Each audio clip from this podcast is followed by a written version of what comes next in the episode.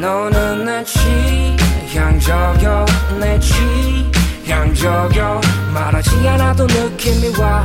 머리부터 발끝까지 다. 너는 내 취향저격 난너내 보면 가지고 싶어서 한달이 나. 자기 전까지도 생각이 나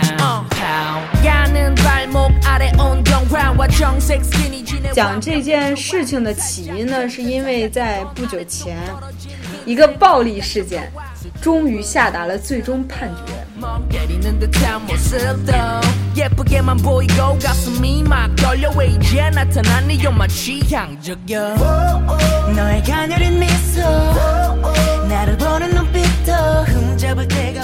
每年呢，到美国的那个中国留学生也很多，所以每年都会有数量可观的中国留学生，免不了与司法体系打交道。其中绝大部分涉及的事情都与交通交通违章有关，是吧，佳姐？有人就四对同罚了呢，还做了劳工。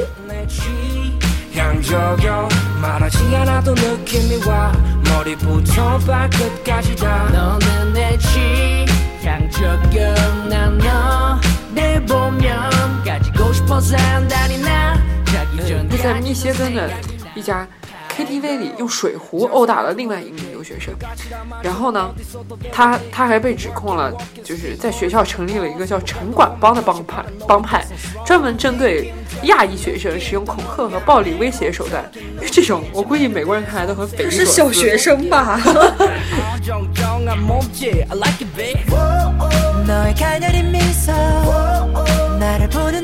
정정한 몸짓 I like it babe 너의 가녀린 미소 나를 보는 눈빛도 흠잡을 데가 없어 한시도 지루할 틈이 없어 Perfect 애교 섞인 목소리 가까워지는 우리 왜 이제야 나타났어 드디어 사랑이 찾아왔어 너는 내 취향저격 내 취향저격 말하지 않아도 느낌이 와 머리부터 발끝까지 다 너는 내 취. 天才也性感， 宅女也疯狂，三朵奇葩盛开万千智慧。我是爱佳，我是嘟嘟，我是憨憨，我们是 US BB Girl，流氓的语言，流亡的过程。这里是北美大爆炸，大爆炸，炸炸。炸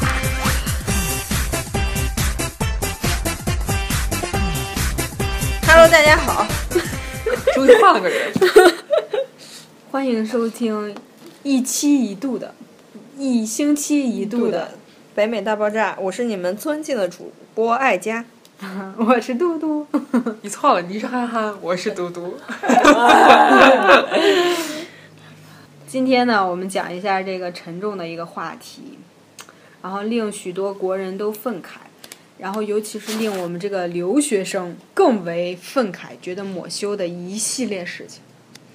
这个是讲这件事情的起因呢，是因为在不久前，一个暴力事件终于下达了最终判决。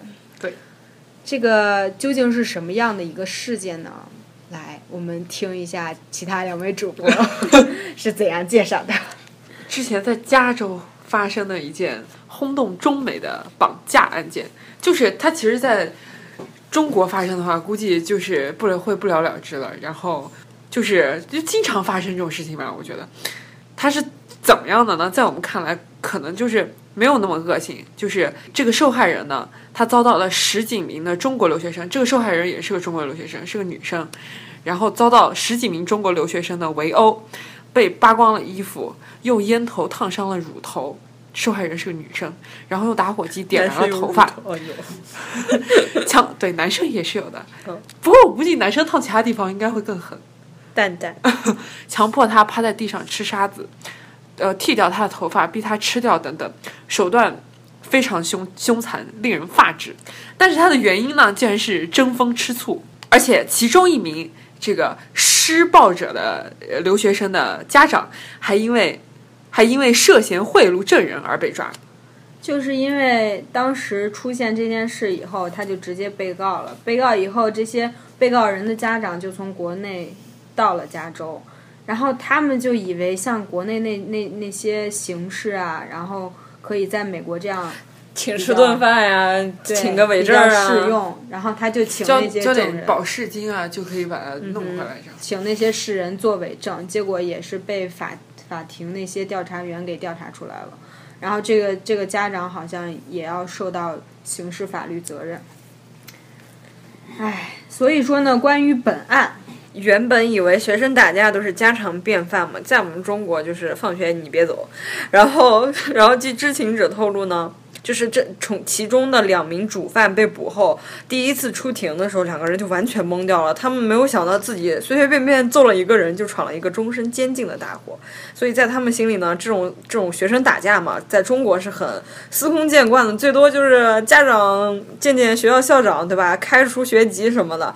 你就有的人连开除学籍可能都谈不上，就不用说被捕入狱了。而这下，就是在美国，他们被判决的就是终身监禁，是一个把牢底要坐穿的这样的一个结局。然后他们不仅要开除学籍，还要交纳保释金六百万美金，然后还同时面临六项重罪起诉，外加终身监禁。所以，当时很多家长是表示不解的，对这些判判罚。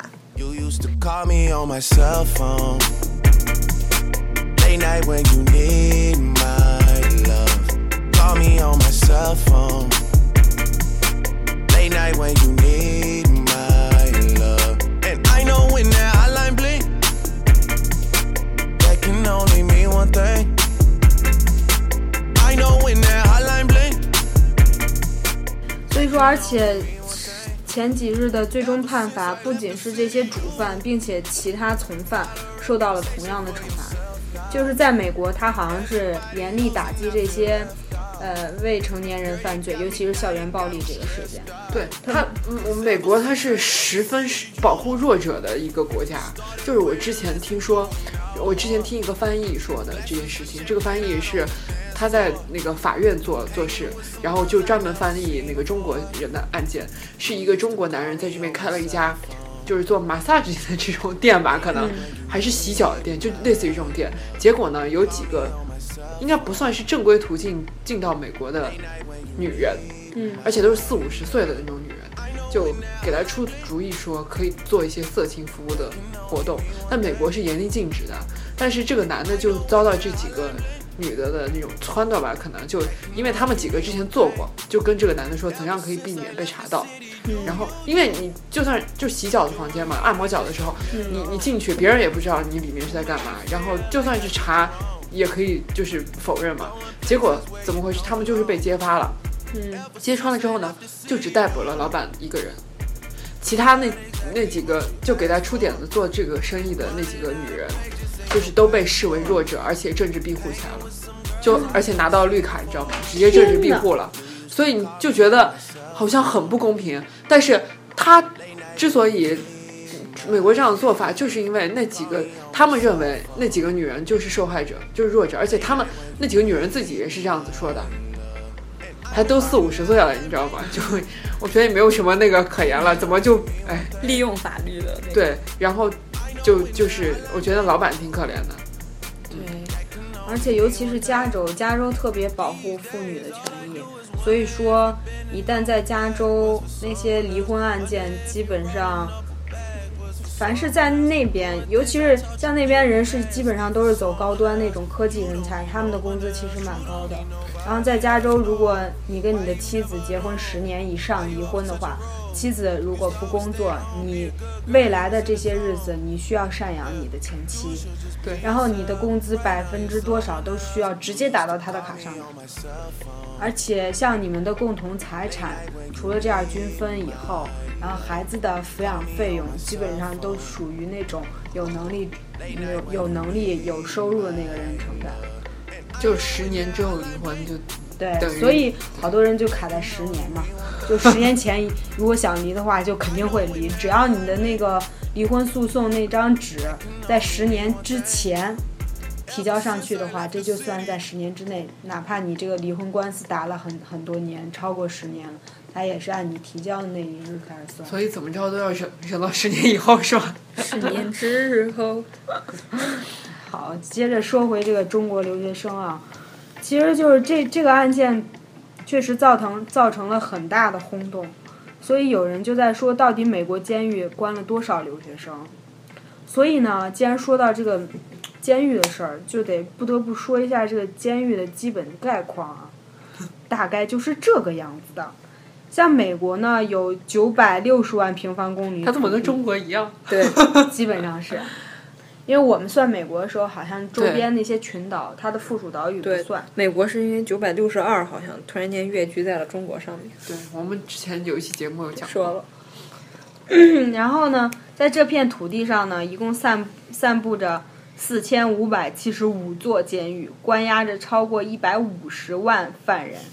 形象的比喻，如果把坐牢看作一份工作的话，那么服刑者会是美国最普遍的工种之一。在人类的历史上，没有任何一个社会像美国一样将大量的本国公民置于监牢之中，因为在这一百五十万人当中，有七万多名犯人是非美国国籍，约占总犯人数的百分之五。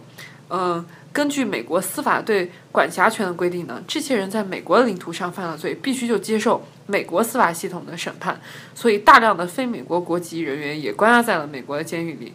每年呢，到美国的那个中国留学生也很多，所以每年都会有数量可观的中国留学生，免不了与司法体系打交道。其中绝大部分涉及的事情都与交通交通违章有关，是吧，佳姐？有人就四罪同罚了呢，还做了劳工。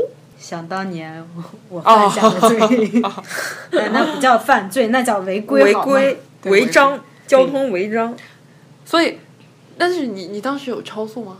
超速、对啊，他之前超速好像也是违章，章的一部分，对还是但他还没有到就是那个地步吧？可能就哦，那为什么这边很多其实都要上庭的，但是可以这个没有那么严重。嗯上庭有时候警察都不去？哎，我们是不是有讲过这对对对对对对，请回顾一下我们那个关于汽车的那两期。对，就是就是说你。当你超速，或者忘记买保险，或者是忘记交罚单，这些都有可能导致你进监狱蹲蹲一阵子，或者就直接好像是有那种监禁两三天的吧。对高高晓松还做过那个劳工，我也是想起来，想起了，所以这都是交学费啊。在这里可以总结一下近年来美国被判刑的这些中国留学生的名单，他们有的是因为一时冲动而犯下的罪行，有的呢则是肆无忌惮地暴露出了人性最丑陋和最残忍的一面。他们服刑的时间从几个月到几十年不等。好，我们来听一听究竟犯下了什么过错啊？首先，第一个就是陈段英家暴虐狗案。这个学生呢是他有可能叫陈端应，他有可能叫陈端颖，他有可能这是。这是这是音音译，对他说了这么半天，就是就是为了表达他是音译，他有点问题，大家请忽略。这个抽象抽呃不是，我这是形象的表达出来吗。只是我我没有办法想象什么样的英文名字叫短影。短短短短对。这里是北美大爆炸电台。想要知道更多关于我们的故事吗？请关注微信订阅号和新浪官方微博。请从荔枝 FM 和苹果 Podcast 上订阅并收听我们的节目。USBB Go 在北京时间每周三晚七点与您不听不散。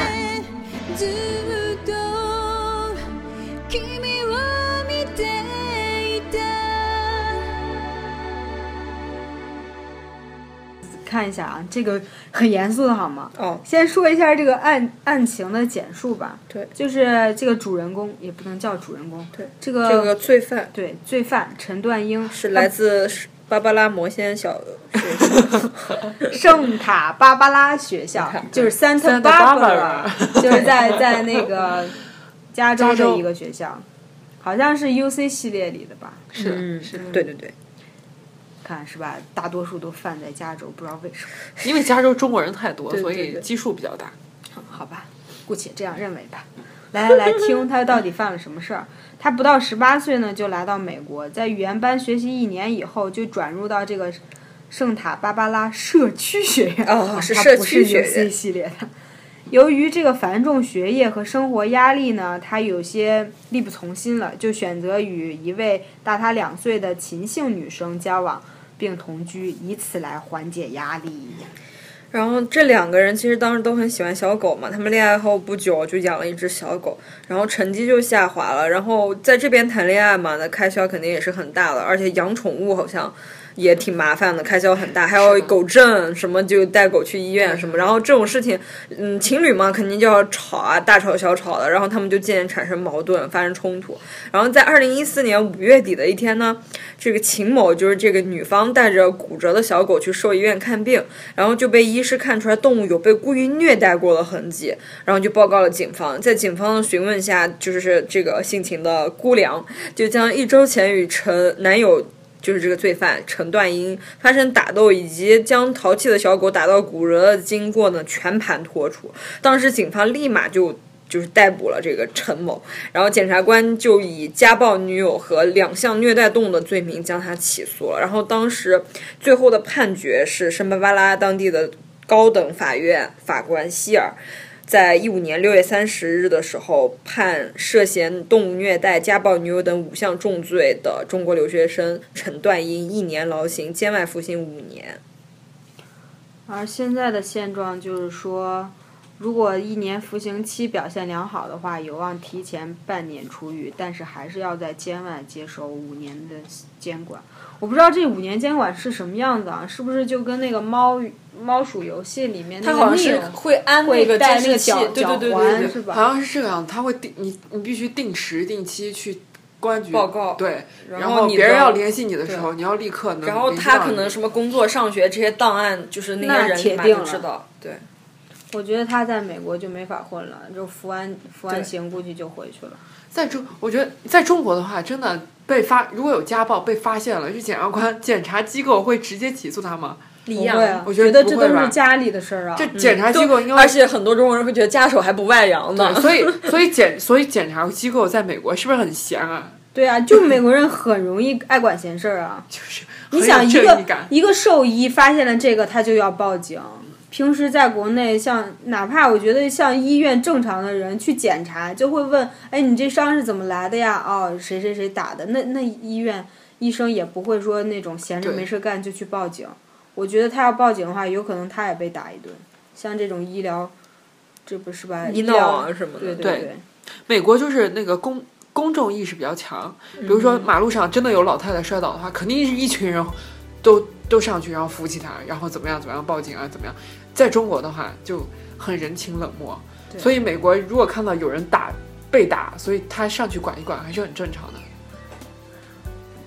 好看一下第二个，就是李梦龙城管帮 KTV 伤人案，这个当时闹得很大，好多人，像留学圈子确实是传播的很广，尤其是这个学校离我们这儿还很近，是在密歇根州立大学，开车也就三个小时。相信自己的力量，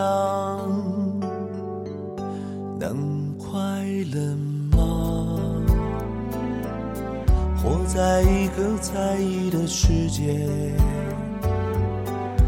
能快乐还不是满足了自己的欲望？究竟这个案件是什么样的？这个时候我们还没来，一四年春节。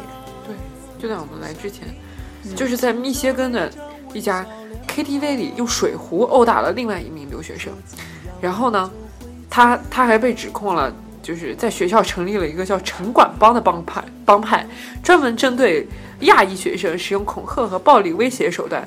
因为这种，我估计美国人看来都很匪夷是所思。是小学生吧？他应该很就是应该年年纪也不大，在中国学会了这些手段，于是道志远也成立了一个叫城管帮的帮派。哇，像电视剧一样，然后戏剧性。这个李梦龙呢，他在法庭上表示说自己并不是最后使用暴力的人，但是他后悔在错误的时间出现在了错误的地点。也就是说，如果换个时间、换个地点，他还会做这样的事情吗？对，死不悔改，他应该改名叫李不悔。然后今年的时候就判处他一年监禁，并支付了赔偿金不知道多少赔了多少，应该也蛮多的。但是据我了解，因为我有弟弟在密歇根一些周丽嘛，州立，他是城管帮理的人，还是被打的人？是不是不是，这是一个呃 就是没什么原因的。他知道就是有这个笑新闻。他知道城管帮吗？就我说在发生这件事之前，基本没有听过。对，我也像你一样，能分辨黑与白的望，只会原谅，希望着会有的希望。其实这个东西只是就是可能小孩之间互相玩一下，然后互相觉得称一下校园老大、黑社会那种。其实他们这个影响力很小很小，也不是，也不是像报道中真的说所有人都要去那种故意去针对那些亚裔学生，然后去殴打他们，就仅仅可能就是觉得。看不过了，或者是惹着谁了，一点小事儿，他们有可能就会引发这种肢体冲突，但并不是特别大。对，主要是当时发生了以后，好多媒媒介去关注，而且这个受害人自己好像也在挑事儿，就是很容易平息的一件事情。事儿大。对，他硬是往上顶。然可能这城管帮可能只有五个人，然后他们的圈子里只有二十个人，然后他揍的是那二十人之一，因为留学生实在太多了，我觉得他不可能所有人都都都熟悉这个，他而且不是所有留学生都会出去玩的，对吧？对就是说很，其实可能这些小孩儿确实平时干的这些坏事儿挺多的，或许就遭人恨了。不至于然后当。当这件事情发生以后，那些人也也反过来也想置他们于死地，就是就是这种。不然我觉得，如果他真的是犯了很大的错的话，应该就与美国这样，就不可能说只判刑一年，对不对？对，而且而且这个小孩确实也说了，他说什么在错误时间出现了错误的地点。对，也就是说，他可能就专门被，可能是被人坑的，而且是用水壶，对也没有伤着或者没怎样。对带来太大的伤害。但是就仅仅就是说用水壶殴打另外一名学生的话，就判了一年。我觉得这个单从这个案件表表面这种陈述来说，真的有点小题大做。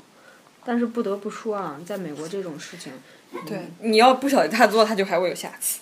对嗯，还有一个案件是说，嗯，这是许艺纯飙车案，这个是一二年的事情了。当时这个人也只有十九岁，然后他刚来到美国不足两个月嘛，就购买了一辆新的奔驰车。可能美国马路又宽，对吧？跑车又便宜，然后他买了以后就很嗨，在限速限速二十英里的小区街道上飙了七十英里，一下才侧面撞了一辆宝马。然后当时呢，这车内就四个人受伤，一个人死亡了。然后他由于害怕，就潜潜逃回国了。然后法庭将保释金定为两百万元，护照没收。然后后来他母亲支付了这两百万的保释金，将其保释。但是，一三年的时候，最后还是判决他有期徒刑十七个半月。一四年的时候就刑满释放了嘛，然后他就被判驱逐出国，而且十年内都不能再踏入美国了。我觉得即使是二十年，一辈子都踏不进去了吧？他那护照都被没收了，十年了，应该还有十年。他他应该很难签过了，他有对呀、恶性记绝录了对。绝对签不过了。但是很很屌啊！他妈居然能一下给他支付二百万美金，所以他开了绝逼是个才那么富二代。对，所以他才那么肆无忌惮的。开嘛。哦，这个我好像知道哎，好像据说他妈的态度还，他母亲的态度还不是很好。然后因为当时，嗯、判开两百万美金的时候，就是美国人以为判的很重了，但是那个人立马就开了一张支票，非常快，就连缓的时间都没有，所以他们就觉得，哦，这可能对他来说判的太轻了，我估计之后才会先进。行一下家庭调查，然后再来做这件事情。天啊他撞死了一个人哎，他对判了十七个人命哎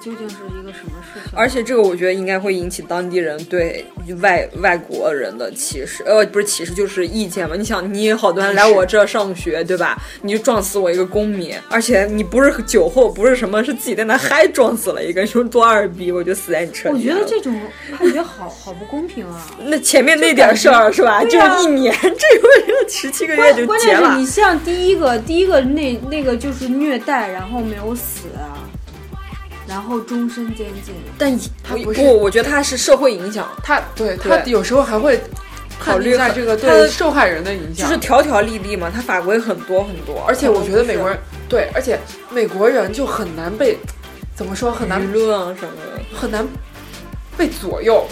就是我觉得这个法庭或者这法官，他一旦认定了或者怎样，他就按照这个标准来，或者怎样，可能每个州州法也不一样。，他就很难再被其他事情或者人情啊，或者是被他背后的故事啊这样子对左右或而且看那个美剧里面，不有些案件它是可以选择让那些一部分听众去裁决，陪审团陪审团去裁决，有的是可以他们自己不唱法官美国吧？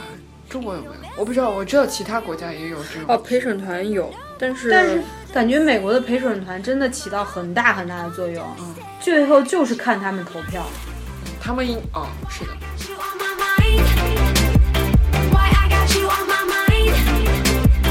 Why I got you on my heart? Don't understand why I got you on my mind. You think you know something? Why I got you on my mind? You think you know something? Why I got you on my mind? 所以我感觉有可能第一个案件说，就我们讲的那种校园暴力案件，很有可能是陪审团。陪审团一听，哇塞，对一个是吧女学生进行这种惨绝人寰的这种暴力，就应该把那些重判。对。好看下一个就是陈克伟偷窥案。啊，偷窥案，嗯，就是一四年三月份的时候，一个十八岁的中国留学生被指控偷窥女校女生洗澡并录像，还试图闯入女生正在熟睡的宿舍。经过变速交易以后，他在法庭上承承认了以上罪行，被判处了三至六年有期徒刑。现在在服刑中，出狱以后呢，就会被逐出境。这突然让我想起了前不久嘟嘟给我说的。我刚想说，我南安普顿的一个同学给我转了一条链接，我说怎么了？然后他说看一下我们学校同学，上面写的是南安普顿大学是某某某，然后说因为偷窥那个当地学校的女生已经被逮捕了，就是判的什么样我不知道。可是那是一个很严肃的新闻，可是那个写的新闻的最后一句话戳中了我的笑点，他说，嗯、当时那个女生举报了以后，一直不知道是谁，后来那个女生指证说她的她的手机壳上的小黄人出卖了犯罪嫌疑人的身份。天哪，他为什么要用那样的一个手机壳？被那个女生记住了，然后就认出来了。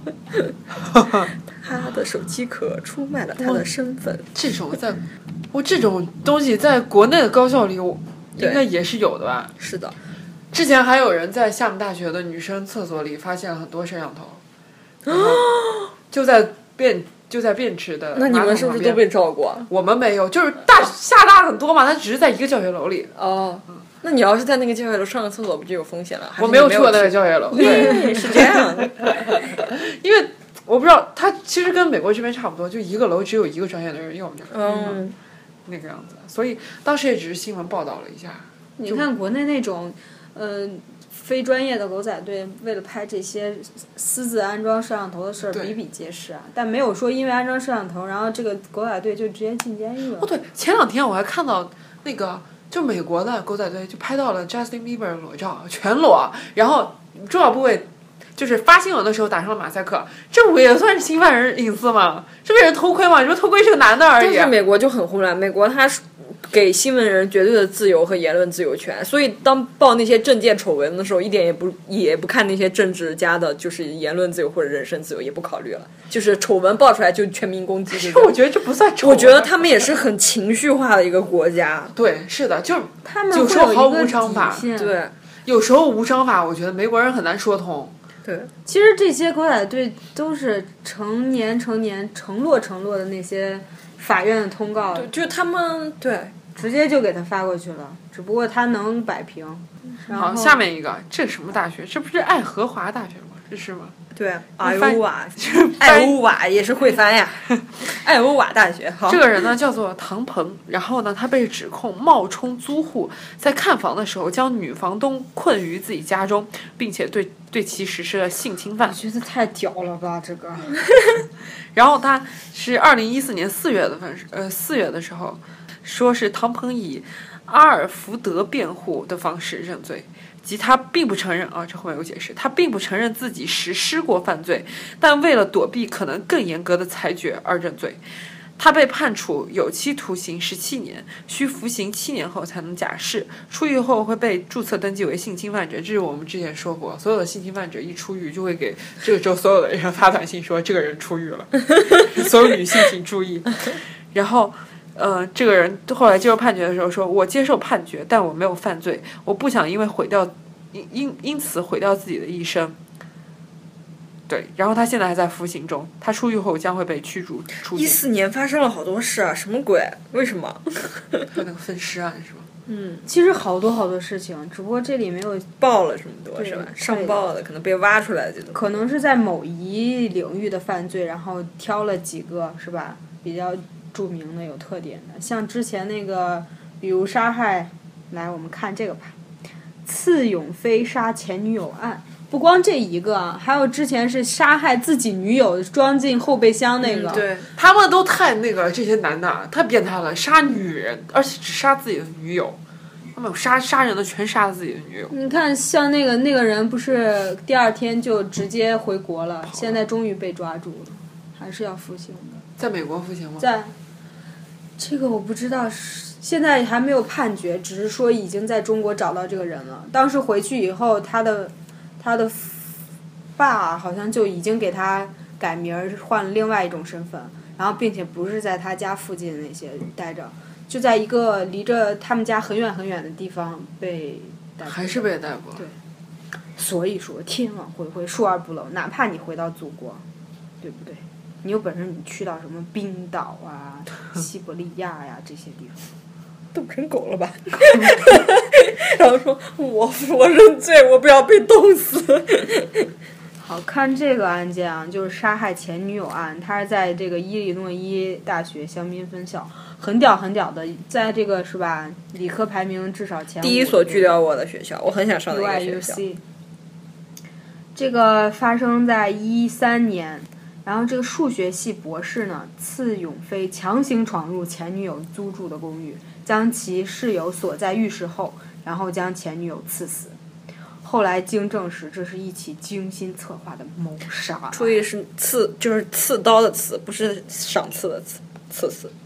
对，然后，判决呢是在这个一年以后，当地法院呢以一级谋杀罪判处次永飞四十六年有期徒刑。我去，一辈子毁了。对啊，感觉就废了呀。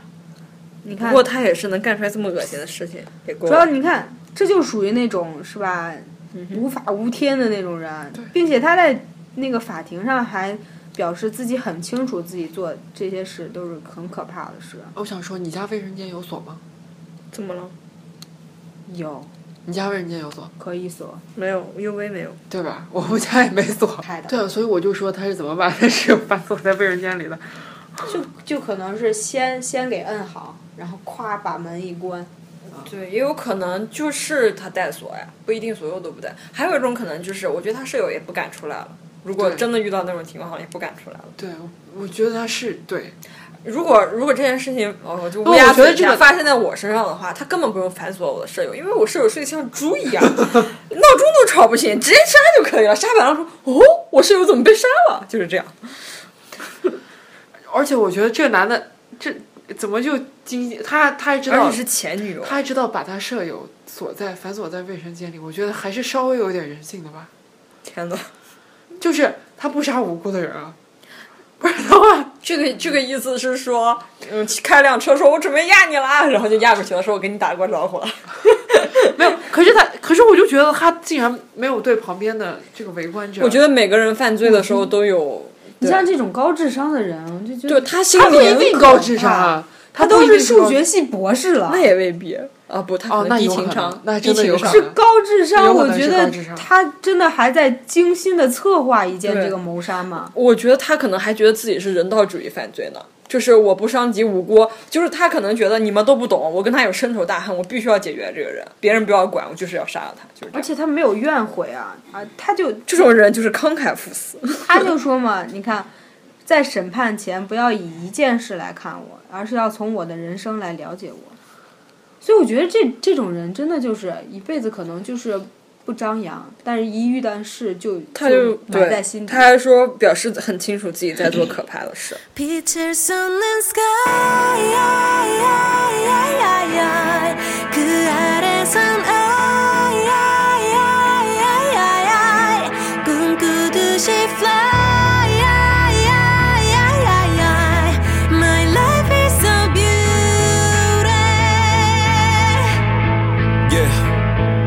어디서 많이 들어본 이야기 미운 우리와 백조 또 날기 전에 나비. 사람들은 몰라 너의 날개를 못봐. 지금 많은 세계라는 건 잔인할지도 몰라. But strong girl you know you were born to fly. 네가 흘리는 moon 네가 느낀 고통은 다더 높이 날아보는 나를 위한 준비뿐. Butterfly everybody's gonna see it soon. 빛을 쏟는 sky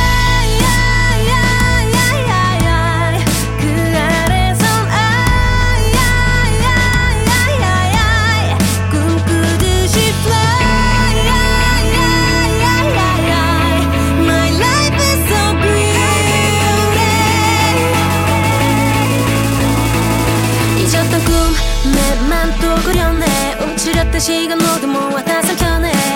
작은 기억 하나 둘씩 날 깨워가. 세상 가득 채울 만큼 나를 펼쳐가. 길고 긴 밤을 지나. 다시 트립길을 떠나볼래. Why not? 이 세상에 내 맘을 깨워주는 하나 혼자였던 yesterday. 셀수 없는 시선에